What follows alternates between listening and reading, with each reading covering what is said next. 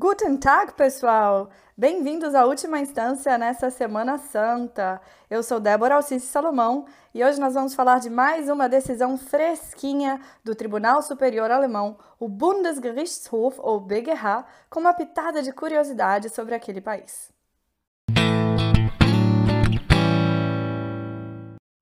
No caso de hoje, temos uma típica compra de passagens aéreas entre os autores e a empresa aérea alemã, a Deutsche Lufthansa. Os autores cancelaram a viagem e pedem a devolução do preço da passagem aérea depois da rescisão do contrato. Eles ajuizaram a ação em primeira instância no Amtsgericht de Colônia, que é como se fosse o juizado especial, e a decisão de primeira instância é de 7 de janeiro de 2016. A decisão em segunda instância é do Landgericht de Colônia, de 7 de fevereiro de 2017, um ano e um mês depois. E por último, a decisão que a gente vai apreciar hoje do BGH é de 20 de março de 2018. Bom, em novembro de 2014, os autores reservaram voos de Hamburgo para Frankfurt am Main com conexão para Miami. E depois de Los Angeles, passando por Frankfurt, indo para Hamburgo para os dias 22 e 23 de maio. O preço total das passagens aéreas foi de R$ 2.766,32 euros. A reserva dos voos nacionais era na classe econômica, classe Y, e para os voos intercontinentais, na classe Premium Economy, classe N. Os termos e condições gerais do contrato da Lufthansa dispunham sobre o cancelamento do contrato nessas classes de voo o seguinte: o cancelamento dos bilhetes não é possível. Os impostos e taxas não utilizados são reembolsáveis e a sobretaxa internacional ou nacional não é reembolsável. Fica claro, então, de acordo com os termos e condições gerais do contrato da companhia aérea, que é, caso os autores cancelassem o voo, eles não teriam direito ao reembolso do preço total, a não ser das taxas e impostos não utilizados. Mas os autores cancelaram os voos no dia 20 de março de 2015. Olha só, exatamente três anos antes da decisão de última instância, né? Que é, foi agora de 20 de março de 2018. Bom, eles fizeram o cancelamento por razões de saúde, ou melhor dizendo, de doença, né? A ré restituiu aos autores os impostos e as taxas no valor de 133 euros e 56 centavos para cada um. Com a ação ajuizada, os autores requerem a restituição do restante do valor pago. O Amtsgericht de Colônia indeferiu o pedido dos autores, a apelação tampouco foi bem sucedida e vamos ver então como foi que o nosso querido Bundesgerichtshof decidiu. O pedido de revisão foi parar na décima Câmara do BGH, que julga casos relacionados ao direito de viagem, das Reiserecht, e a Câmara negou um direito de cancelamento dos autores, ou seja, eles perderam em todas as instâncias. O BGH aplicou para o contrato de transporte aéreo de pessoas as normas referentes ao contrato de empreitada do direito alemão, o chamado Werkvertrag, em que Werk significa obra e Vertrag significa contrato. Nesse tipo contratual, o que o contratado deve é o sucesso e não apenas o serviço em si.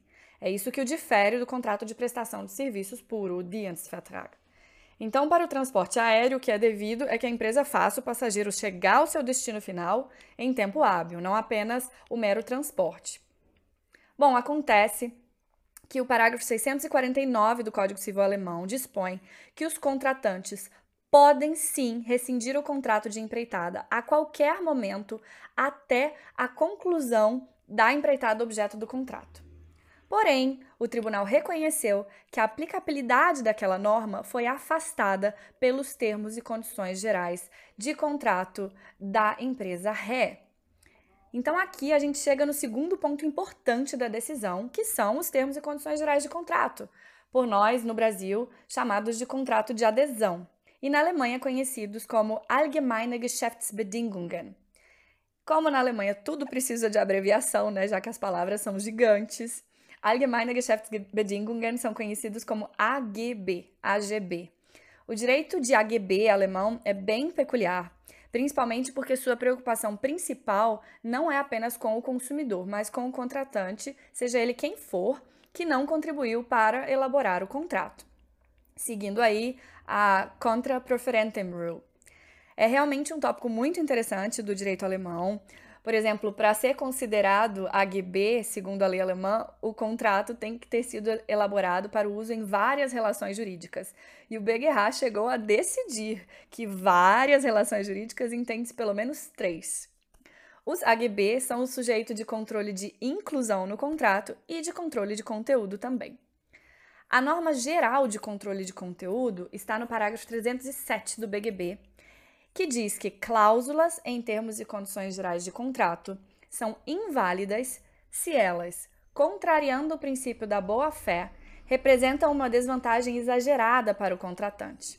Essa redação acho que nos lembra aí, eu, eu considero pelo menos ela análoga é, ao parágrafo 1 do artigo 51 do nosso Código de Defesa do Consumidor. Segundo o BGH, a exclusão do direito de rescisão ou de cancelamento do voo não prejudica os autores em contradição com o princípio da boa-fé, ou seja, não contraria o parágrafo 307 do Código Civil Alemão. E também não se pode dizer que seja incompatível com as normas do direito referente ao contrato de empreitada. Aqui falando precisamente do direito de rescisão garantido lá pelo parágrafo 649. O direito de rescisão, de acordo com aquela, aquela norma, não é um modelo legal adequado para um contrato de transporte em massa, foi o que entendeu o tribunal. O cancelamento do contrato é, pelo contratante tem como consequência que a obrigação do contratado não é mais exigível, não é? No entanto, ele não deve estar em situação pior do que estaria na execução do contrato, e assim retém seu direito à remuneração mas deve compensar o valor a receber com o trabalho que ele não teve, se por acaso ele não teve trabalho, ou seja, quanto menos ele trabalhou, menos ele tem direito de receber, e também com as despesas que deixou de receber se não pôde fazer uma utilização alternativa do objeto contratual. No entanto, as despesas economizadas acima de certas taxas são, no mínimo, insignificantes em um contrato de transporte aéreo já que as despesas da companhia são essencialmente custos fixos, incorridos para a operação do voo, e não são reduzidos na prática se um único passageiro não participar do voo. Uma utilização alternativa do objeto contratual, ou seja, do voo da companhia aérea, só é considerada se o voo estiver totalmente lotado. E há de se considerar também que o voo pode ser considerado lotado por força das reservas feitas, né? E aí, com o cancelamento, um passageiro pagador acaba tendo de ser rejeitado, prejudicando a ré. No entanto, o BGH entende que a investigação de se, no caso concreto, uma utilização alternativa tem de ser computada no preço da devolução por cancelamento é extremamente trabalhosa e difícil, ou seja, impraticável teria de se considerar a situação em que o total de passageiros que cancelaram é, fosse maior que o total de passageiros que não puderam ser transportados porque o voo estava lotado pelo número de reservas. Ou seja, complicado de, de aferir no caso concreto. Do ponto de vista do passageiro individual, que teria feito uso do direito de rescisão, também dependeria disso se ele teria direito a um reembolso ou se ele teria que pagar quase a tarifa completa, apesar do cancelamento, já que impediu outro passageiro de viajar. O Beguerra ressaltou que existe a tarifa com preço mais alto, que é tipicamente uma reserva flexível, né? Com a qual o passageiro pode sempre obter um reembolso da tarifa. Ele também pode garantir o reembolso fazendo um seguro em caso de doença, seguro que poderia ter ajudado os autores no presente caso. Tendo em conta essas circunstâncias, a exclusão do direito de rescisão e o tratamento simplificado do contrato no caso de transporte por meio de transporte de massa não constituem uma desvantagem indevida e inapropriada para o passageiro, estando então em conformidade com o direito de AGB e também com o direito do contrato de empreitada. Essa foi a nossa decisão da semana de Páscoa. Eu espero que vocês possam aproveitar essa Semana Santa para orar, rezar, rever a família. Se tiverem viagem marcada, que possam ir, desfrutar sem cancelar, como tiveram que fazer os autores. Desejo a todos uma Semana Santa contemplativa e uma Páscoa muito feliz. Eu tô felizona porque depois de muitos anos eu vou poder celebrar essa Páscoa comendo um ovo de chocolate. Na Alemanha eles simplesmente pintam os ovos da galinha mesmo. É bonitinho, né? Mas não é chocolate. Eu, como chocolatra que sou, mesmo assustada com os preços dos ovos, eu vou acabar comprando um ovinho. Quem quiser falar comigo, comentar as decisões, avaliar o podcast, dar um Feliz Páscoa, pode me enviar uma mensagem pelo Instagram no arroba salomãodébora. Lembrando que Débora tem H no final. Um grande abraço, bons estudos e auf Wiederhören!